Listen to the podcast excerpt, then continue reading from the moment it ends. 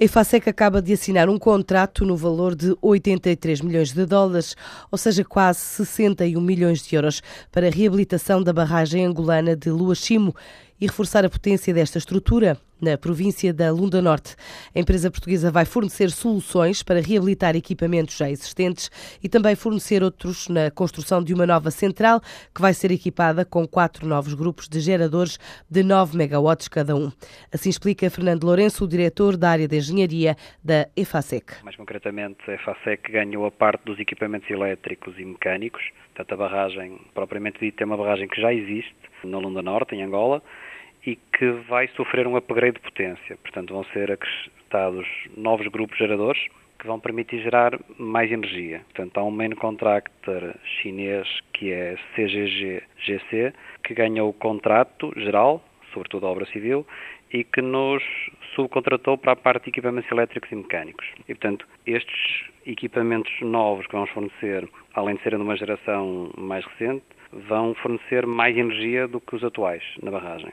A parte atual da barragem vai se manter como uma espécie de museu. Portanto, no futuro, a energia que vai ser gerada vai ser apenas por estes quatro grupos novos que vamos fornecer. O setor da energia acompanha o crescimento de Angola e a IFASEC diz estar atenta a outras oportunidades que possam surgir ainda este ano, reconhecendo que este é o maior contrato jamais assinado pela empresa nesta área específica da atividade. Para nós, eh, nesta área dos equipamentos eh, para barragens, é, é o maior contrato que já assinamos, portanto vale 83 milhões de dólares ehm, embora tenhamos feito já nos últimos 30 anos várias barragens, em termos de equipamento para centrais hidroelétricas, este é o, o maior contrato que assinamos. O setor elétrico em Angola está com um crescimento muito grande para acompanhar o crescimento da economia e esta área das centrais hídricas é de facto uma área onde Angola está a apostar muito. E, portanto, a FASEC está a seguir outros projetos em Angola, de outras centrais, que se espera que haja desenvolvimentos este ano, durante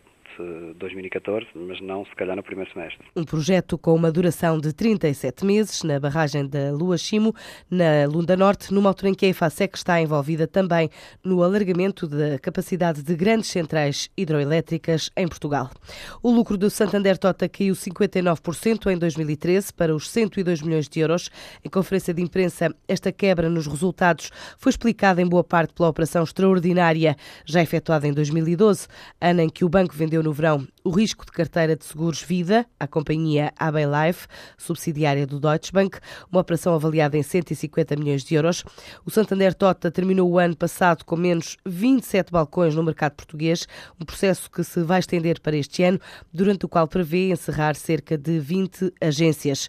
Assim revelou o presidente Vieira Monteiro, a redução da rede em 2013 é atribuída a fusões de agências que o banco considerou estarem sobrepostas, já que é uma instituição resultante da fusão de três outros bancos.